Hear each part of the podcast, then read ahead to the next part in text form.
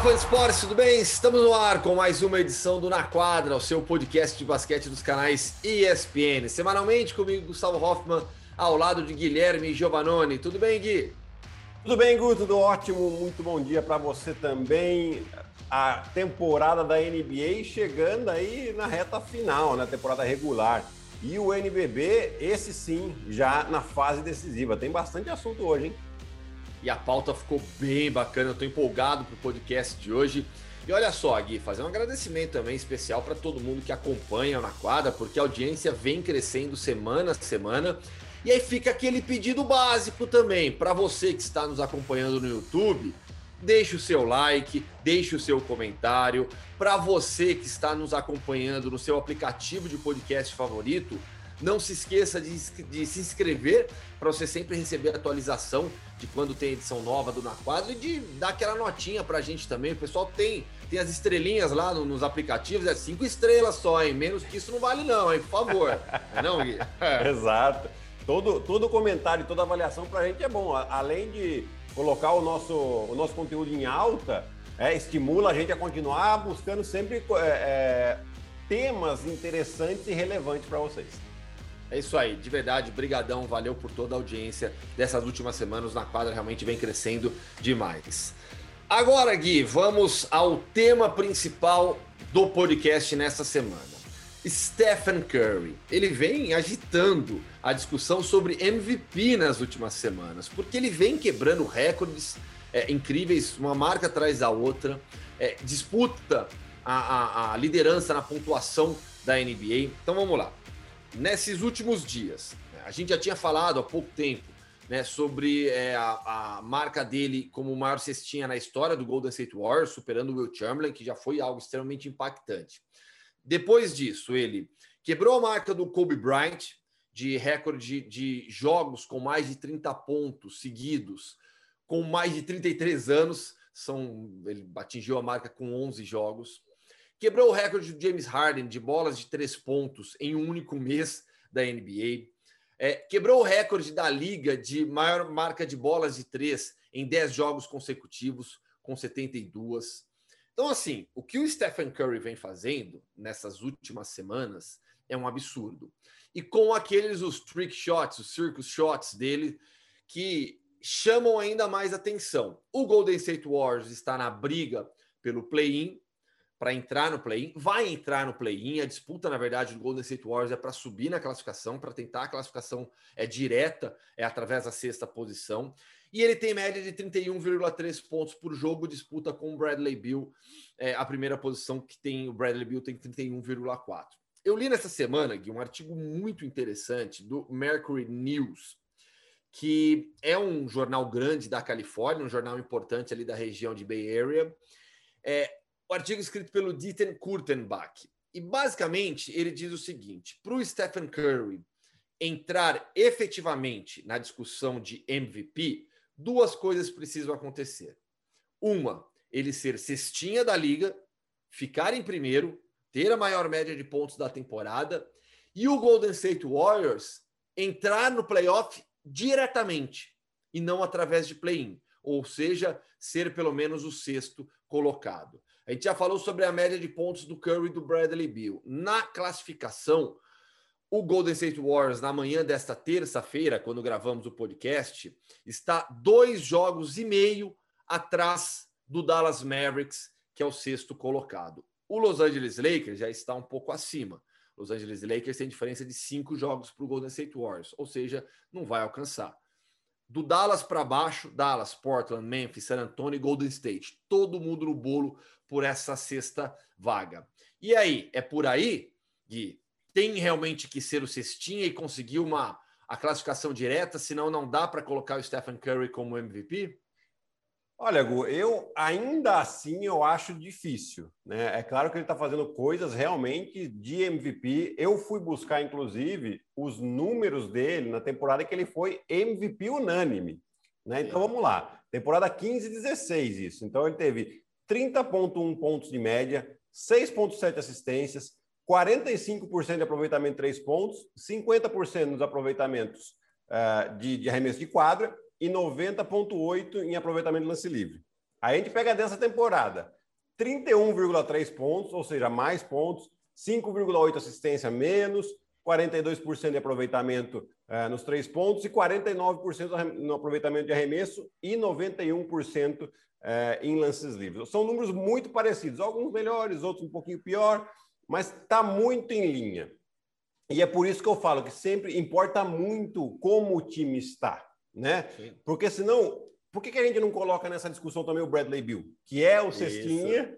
né? E, está também brigando para entrar no play-in, uma situação similar. Lógico que tem menos vitórias, tá? Mas Pô, é eu queria eu, eu, queria te colocar contra a parede, mas você já veio com o tema do Bradley Bill. Era justamente esse o tema que eu queria é trazer para a discussão do Curry, porque todo mundo fala em Stephen Curry agora como MVP, na disputa para ser MVP, com Joe Embiid, com Nikola Jokic, mas ninguém fala do Bradley Bill, que tem números é, similares, uma condição similar hoje em dia na liga, na briga para ser cestinha, e o time dele numa situação similar à do Golden State Warriors, com campanha inferior? Sim, com campanha inferior, mas está na briga pelo play-in também. Exatamente, né? Então, uh, se, se, a gente coloca o, o, o, Stephen Curry nessa discussão, a gente tem que colocar o Bradley Bill. Né? Mesmo ontem na partida contra, na partida segunda-feira contra o, o San Antonio Spurs, que eles perderam na prorrogação, ele fez 45. Sim. Dos quais acho que oito foram na, na, na prorrogação. Né? Também vem fazendo. Então, assim, para mim, essa questão do time importa e muito de como o time está. Né? A gente, ah, daí você puxa lá o Russell Westbrook, quando foi MVP, o time dele classificou na bacia das almas para o playoff, quase ficou de fora, né? Mas ele teve recorde de triple-double. Ainda assim, para mim, não era para ser eleito. Né? Naquele ano, eu votaria no James Harden.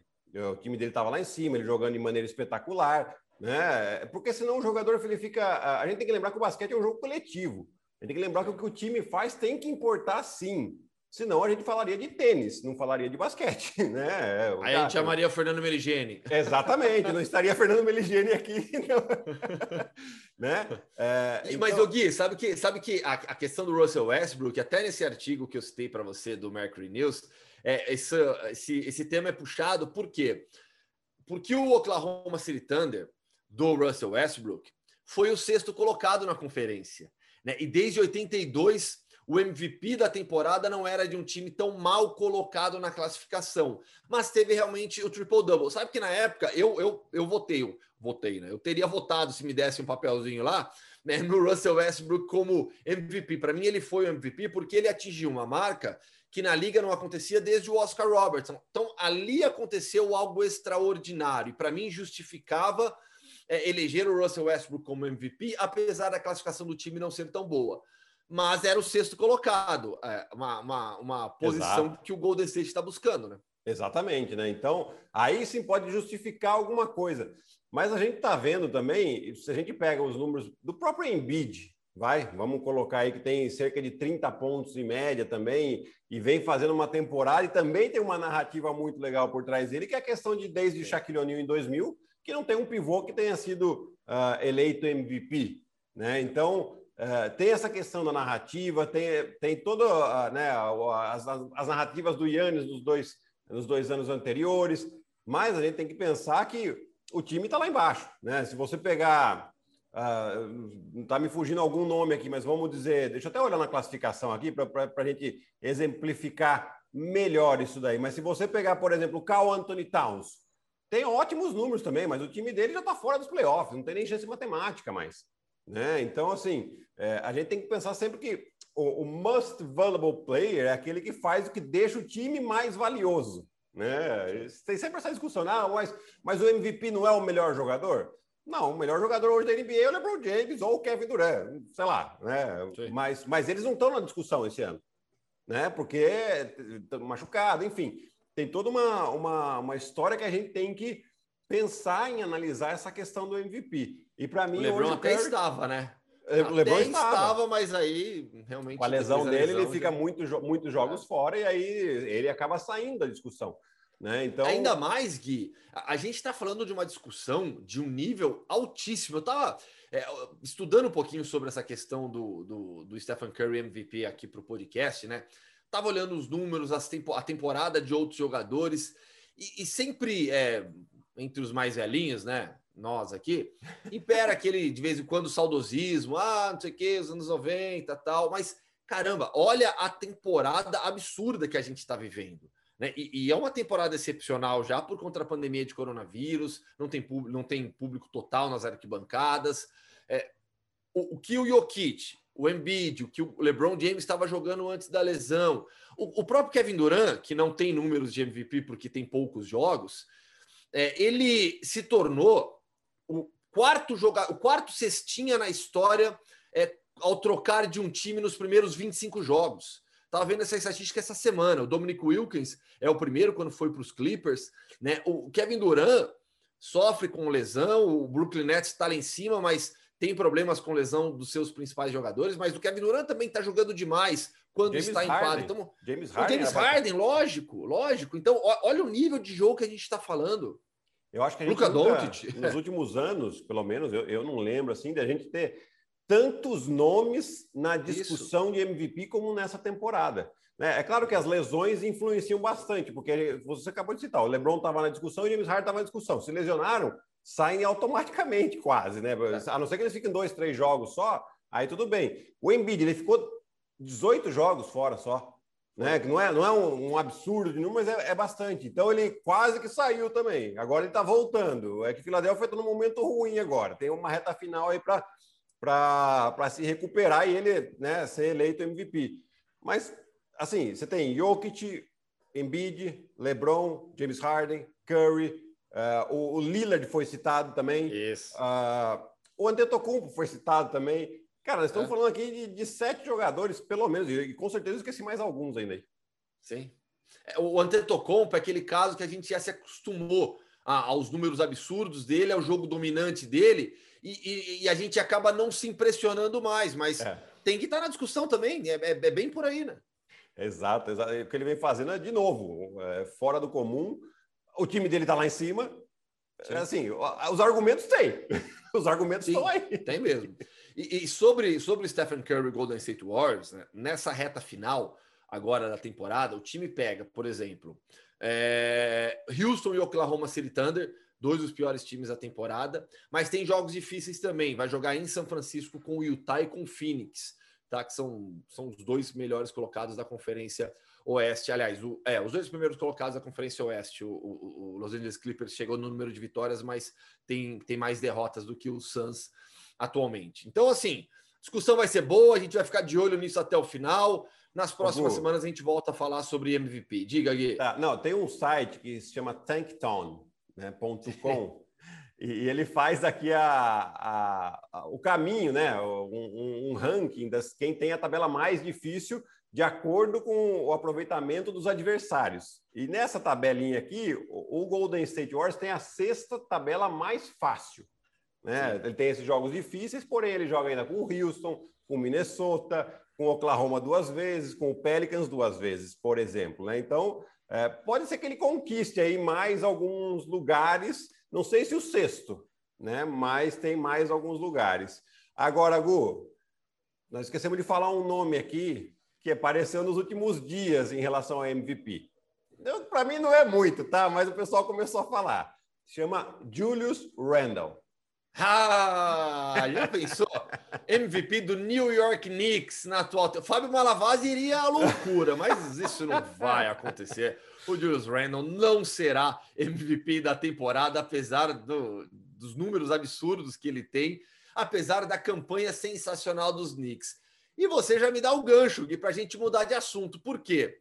É, saiu nessa semana o novo Power Ranking da ESPN na NBA. Então vamos lá. Na primeira posição, o Utah Jazz, sem nenhuma surpresa. O Brooklyn Nets subiu para segundo. O Phoenix Suns permanece em terceiro. E olha só quem é o quarto colocado: Los Angeles Clippers, que subiu uma posição de quarto para quinto. Depois vem o Philadelphia, que caiu de primeiro para quinto, justamente por esse momento ruim que você citou, a ausência do Embiid. Milwaukee Bucks é o sexto, Denver Nuggets é o sétimo, Los Angeles Lakers é o oitavo, Dallas é o nono. E sabe quem entrou no top 10? é, no Power Ranking da ESPN como um dos 10 melhores times do momento na NBA, o New York Knicks, que subiu de 14 para décimo. É, o Julius Randle vem realmente jogando demais, não vai ser MVP, mas é o líder desse time. A gente já imaginava aqui no início da temporada o New York Knicks melhor por conta da troca de técnico, a nova comissão técnica. É, mas é a grande história da temporada da NBA, pelo que está jogando, pela expectativa criada para jogar playoff, é, o nível de jogo? Olha, eu acho que junto com o Phoenix Suns, né? Porque o Phoenix também está muito bem. Mas o Phoenix a gente já não imaginava. Tudo ah, bem, não, tá o Phoenix a gente espera, esperava uma melhora, uma Sim, melhor, por contra aquele final de temporada passada, né? Exato, exato. Agora o Knicks Realmente, eu acho que nem o torcedor mais, nem o Spike Lee, que fica ali do lado da quadra, esperava uma temporada como essa, né? De, de realmente um, uma campanha positiva, né? Ou seja, mais vitórias do que derrotas, né? E, e realmente um, um, time com identidade, né? Você vê com uma identidade defensiva muito clara. É o time que menos sofre pontos de toda a NBA, né? Isso não quer dizer que é a melhor defesa, tá, gente? Tem, tem outros critérios que a gente avalia, tá? Mas se a gente pegar a eficiência defensiva, que esse sim é um bom critério para a gente usar, que são pontos por 100 posse, o time está em quarto também, então não, não tá ruim. Né? Quer dizer, não tá ruim, não, tá excelente, pô. Tá top, top 5 aí de, de defesa, bem característico do, do Tom Thibodeau. E no ataque, é uma equipe que joga de maneira muito solidária. É, eu ontem vendo o jogo, na noite de segunda-feira eles perderam para o Phoenix, tá? Então, assim, é, o time tá voando, eles chegaram a abrir quase 15 pontos de diferença. Depois o Phoenix tem muita qualidade realmente, com o Chris Paul colocando o jogo o Chris Paul ganhou o jogo, né? Ganhou o jogo. Chris ganhou Paul ganhou. Tanto é que quando você pega a, o artigo da ESPN sobre esse jogo, né, a matéria sobre esse jogo, eles fazem ali uma leve comparação com o Red Miller. Naquela noite histórica no Madison Square Garden, que ele marca é, uma sequência de pontos absurda nos últimos segundos da partida. O Chris Paul marcou sete pontos nos últimos um minuto, no, é, no, é, no, no, finalzinho do jogo, nos últimos um minuto e 23 segundos da partida. Não, espetacular o que ele fez. E foi ele que decidiu o jogo mesmo, né? Senão o Knicks no estaria... último um minuto e 23 segundos, né? Tô Pronto. Aqui, Desculpa, tá? Perdão. Mas é, o, eu tentei fazer Knicks... a conta rápida, seria nos últimos 83 segundos, né? Mas matemática é um desastre. É, eu tô, em semana de provas do Vitinho na escola, tudo online aqui em casa. Hum. É, eu virei tá motivo de chacota. Não, não, virei motivo de chacota aqui em casa, porque a, a minha mulher, a Viviane, e ele descobriram que eu não sei fazer conta armada de subtração. Eu errei. Então, assim, continha básica, eu errei. Aí eles começaram a me zoar só aqui. Aí hoje eu tenho que estudar inglês com ele. Inglês, pelo menos, é mais fácil. Ah, hoje, hoje é você que vai tirar o sarro, então, né? É. Hoje, hoje, é você que tira a onda. Ele, ele reclama que eu sou muito duro na cobrança ali da, na, na hora de estudar. Ah, pois é. Mas tem que ser Cobra mesmo. cai. Vai lá, eu te interrompi pra caramba. Não, imagina. Imagina, o, o, o Knicks, é legal ver a história assim do Derrick Rose, a maneira com que ele tá jogando. Né? Até o, o nosso querido Pedro Suaide, Suaide Opa, vai... Tá na coordenação do podcast. Está na coordenação agora, do programa. Que ele, é, Gabriel Veronese ele, ele tweetou, ele tweetou. Se o Derrick Rose estivesse desde o início da temporada no Knicks, ele seria candidato é. a sexto homem da temporada. Seria um dos. Ia ser difícil bater o Jordan Clarkson ainda, mas ele estaria, sim, é. sem dúvida alguma, entre as, os principais nomes, porque ele é muito legal ver ele jogando bem, assim, sendo um jogador, inclusive, decisivo para a equipe do New York Knicks é, e trazendo experiência para a jovem equipe, né? principalmente para o Emmanuel Quickly, o, o, calor armador que vem, vem do banco junto com ele, né? ele serve meio que como tutor. Uh, e o Julius Randle, uh, assim, para mim também não entra na discussão de MVP, está muito longe disso. Porém, tem uma discussão que ele pode entrar e pode ser, inclusive, favorito, Gu. Most Improved Player, o jogador que mais evoluiu. Né? Você vê, a diferença de números não é tão grande em estatísticas, tá? Mas é, ele melhora em todos. Ele melhora em pontos, ele melhora em rebotes, ele melhora em assistência e principalmente um salto no aproveitamento de três pontos. E além disso, aí sim, a, a virada que dá o New York Knicks, né? Um time sim. irrelevante, um time que era saco de pancada de todo mundo e hoje todo mundo vai jogar contra os Knicks com as costas na parede, sabendo que tem que jogar direito, porque senão não vai ganhar. Uma provocação. É, o, a gente falou de Stephen Curry, possível MVP, com o time ali é, brigando pela sexta posição. O Tom Thibodeau poderia entrar na discussão sobre o melhor técnico? Total. Eu acho que ele, ele para mim, ele, o Queen Snyder e o Monty Williams. Hoje seriam os três trabalhos mais legais, assim, né? De que a gente vê, ah, ah o Steve Nash está em primeiro, o Doc Rivers mudou o Philadelphia, beleza, mas de realmente mudar a cara de um time, eu acho que esses três uh, seriam os favoritos para mim. Antes de falarmos de NBB, Gui, ainda no Power Ranking da, da ESPN, chama atenção a posição do Los Angeles Clippers pelo que o time vem jogando, vem subindo na classificação, mesmo com desfalques, poupando alguns jogadores, ficou algumas noites sem Kawhi, sem Patrick Beverly, sem Serge Ibaka, mas o Paul George vem jogando em altíssimo nível de novo. É, chama atenção essa ascensão dos Clippers na reta final da temporada regular? Chama bastante atenção, Gu, porque é um time que ano passado foi muito falado, mas muito assim, era o favorito, inclusive, desse que vos fala aqui, né? É, e, e, foi uma decepção depois. Mas esse ano, pouca gente fala. Fala, ah, não, Clippers, na hora do vamos ver, não vai. Perdeu vai... um pouco o hype, né? Eu acho que justamente pela decepção na temporada passada, mas ao mesmo tempo diminuiu a pressão, né? Exatamente. E aí é que está o ponto-chave, né, Gu? Eles não se fala muito em Los Angeles Clippers. Eles fizeram uma movimentação que, para mim, foi uh, pontual, estratégica e muito bem, que é trocar o Low Williams pelo Rajon Rondo. Né? O, Low Williams é um craque de bola, mas ali estava faltando bola para os três, a hora que os três estavam juntos, o Kawhi, o, Paul George e o Low Williams é porque o Williams fica muito com a bola na mão e o Rajon Rondo coloca todo mundo em ritmo. O jogador experiente sabe é, a, a, hora que é o momento decisivo que ele precisa realmente aparecer mais e, e, eu acho que esse Clippers aí pode ser uma surpresa positiva esse ano, né? Já vem aí melhorando o Paul George com números até puxei aqui os últimos 10 jogos do Paul George, sem contar o de ontem à noite, tá? Que eles acabaram perdendo para o Pelicans, mas ele estava com média de 32 pontos, 40% de aproveitamento de, de 3 pontos, 41%, desculpe, 8,3 rebotes e 5,4 assistências. Realmente números. Se a gente pega esses 10 jogos, entra mais um para a discussão do MVP. Aí não cabe, aí vai ter que montar um, um avião, né? Só de candidato para MVP da temporada. Vamos falar de NBB, Gui? Vamos, vamos que tem Bora, muita porque... coisa. Já estamos nas quartas de final e com direito a majestoso, hein? É, então, tem história boa lá também. O pessoal do NBB, pessoal de comunicação do NBB faz um trabalho extraordinário, já cansei de elogiar aqui. Eles prepararam um conteúdo muito legal para as semifinais, com histórico de confrontos é, em playoffs, com é, algumas curiosidades também. Então a gente vai passar um por um. Na primeira fase dos playoffs, deu a lógica né, em todos os confrontos, tivemos os melhores classificados avançando. Assim, vamos ter Flamengo e Mogi. Flamengo e Mogi, nesse primeiro confronto de quartas de final, é, eles já se enfrentaram três outras vezes nos playoffs, todas em semifinais. É a primeira vez que eles não se encontram em semifinais. Temporada 13 e 14, o Flamengo venceu por 3 a 1 Temporada 15 e 16, o Flamengo fez 3 a 2 no Mogi. E na temporada 17 e 18, é, o Flamengo perdeu para o Mogi por 3 a 2 e essa foi a última série de playoff perdida pelo Flamengo. Todo mundo sabe que o Rubro Negro é favorito. Dá para o Mogi, Gui? Vai ter equilíbrio nessa série pelo histórico também que os dois times têm no NBB? É, eu acho que o time de Mogi tem alguns jogadores experientes que podem é, sim colocar um pouquinho de dificuldade no Flamengo. Né? Você tem o Fulvio, que está voando esse ano, você tem o Gruber, que se recuperou muito bem da lesão, uh, o Wesley, que não é tão experiente, mas é um jogador muito firme, né? E, e o Guerrinha, né? Guerrinha sempre tirando uh, água de pedra de seus times, fazendo mais um ótimo trabalho. E é claro, é, é, vamos lembrar que é uma série melhor de três. Série melhor de três é bem mais perigosa que uma série melhor de cinco. Né? E, por mais que se jogue no Rio de Janeiro, no Maracanãzinho, que é a casa do Flamengo, não tem público. Então, aquele fator quadra é, não tem tanto peso mais assim.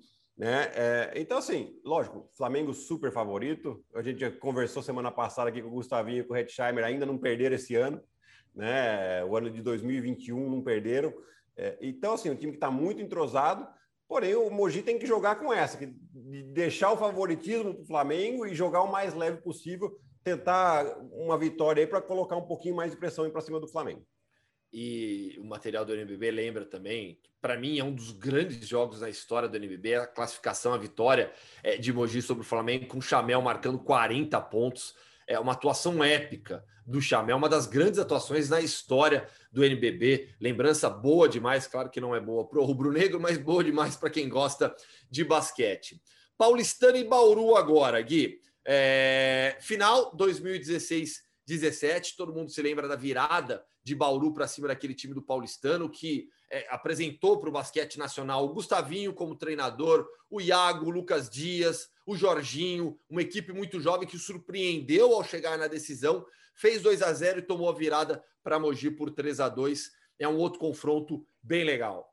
É, agora quem tem a vantagem é o Paulistano. Né? O Paulistano terminou em quarto também, mais uma ótima campanha com uh, uma mescla aí de jogadores meio experientes, não são nem tão experientes assim, né? Você tem o Cauê Borges, você tem uh, o Derek, e aí uma leva de jovens jogadores, né? O próprio Vitão aí é um dos novos, o do Sommer. É um time bem interessante esse do Paulistano, que vai jogar sim contra um time muito experiente do Bauru, com Alex Garcia, com Larry Taylor. Aí você tem o Alexei jogando muito bem, né? E, e, duelo de técnicos é legal. O Regis Marrelli, um técnico já um pouco mais rodado, e o Léo Figueiró, que vem tendo aí uma, uma carreira meteórica aí nesse início de carreira que ele tem como técnico. O histórico dos dois em playoffs. É, temporada 2010-2011, oitavas de final, Bauru fez 3 a 0 no Paulistano. Em 2016 17, como a gente falou, a final é vitória do Bauru por 3 a 2 A curiosidade dessa temporada é que os quatro primeiros colocados da temporada regular caíram. Você estava onde em 2016 17, Gui? Eu estava em Brasília. Estava em Brasília. Nós perdemos para Bauru. Você foi um dos que caíram. É, é você, foi, você foi um dos que caíram, né? Perdemos para Bauru. Temporada 17 18, semifinal, Pauli, é, Paulistano fez 3 a 2 no Bauru e agora se encontram nas quartas de final. Vamos ver, Paulistano quarta melhor campanha, Bauru quinta melhor campanha. Majestoso agora, Gui, São Paulo e Corinthians. E a curiosidade no duelo é que é um, um dos grandes clássicos do futebol brasileiro, dois dos clubes mais importantes do Brasil. No basquete, o Corinthians com uma história muito maior do que o São Paulo. O Corinthians tem uma história no basquete de que remete a Vladimir Marques.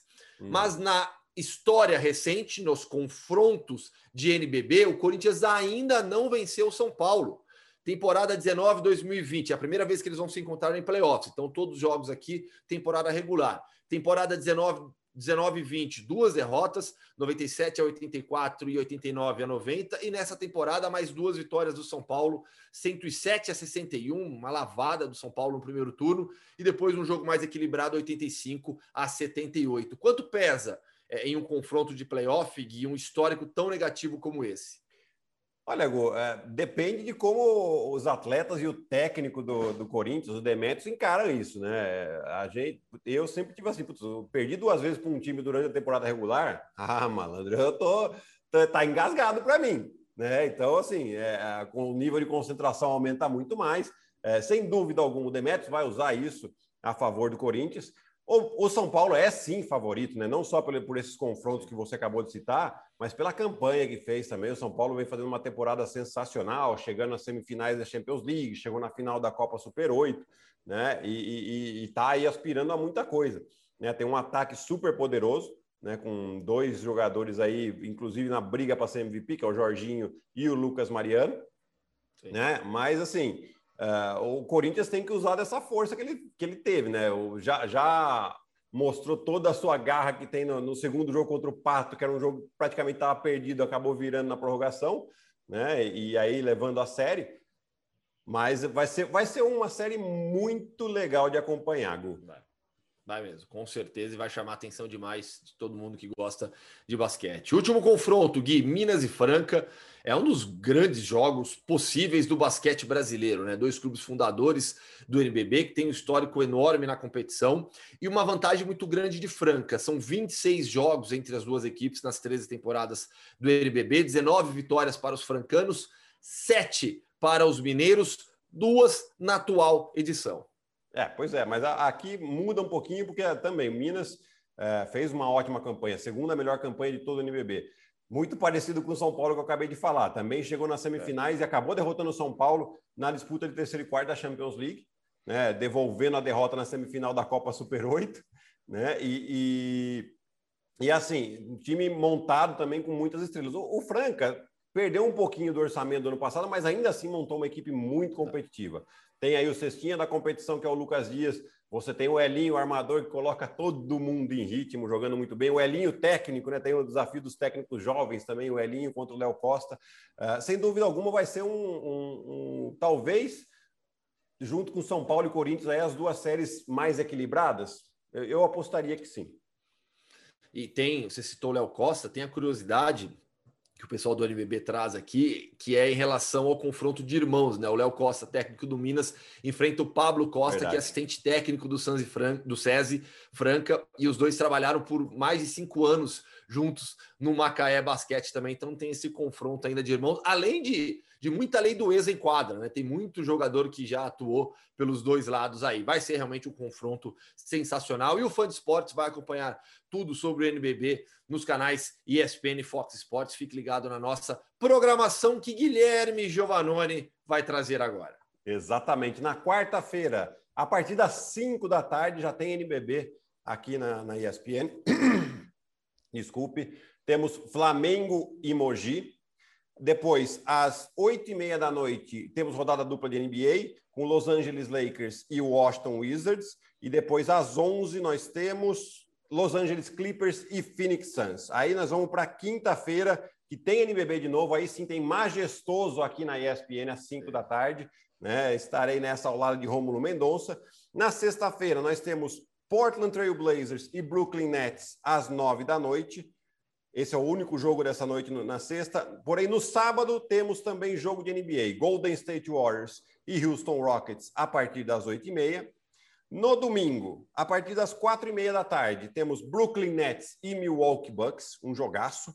E depois tem também. Não, não tem rodada dupla no domingo. Eu estou me precipitando, porque a rodada dupla é na segunda que vem. Segunda. Que aí sim temos Golden State Warriors e New Orleans Pelicans às 8h30 da noite. E depois, às 11 da noite, Denver Nuggets e Los Angeles Lakers. Tá aí, cardápio cheio para você, fã de esportes, que é apaixonado por basquete, assim como nós. Fechou, Gui? Fechou. Mais uma semana cheia de assunto e semana que vem, provavelmente, possivelmente, já falaremos também das semifinais do NBB e mais do que está acontecendo aqui na NBA.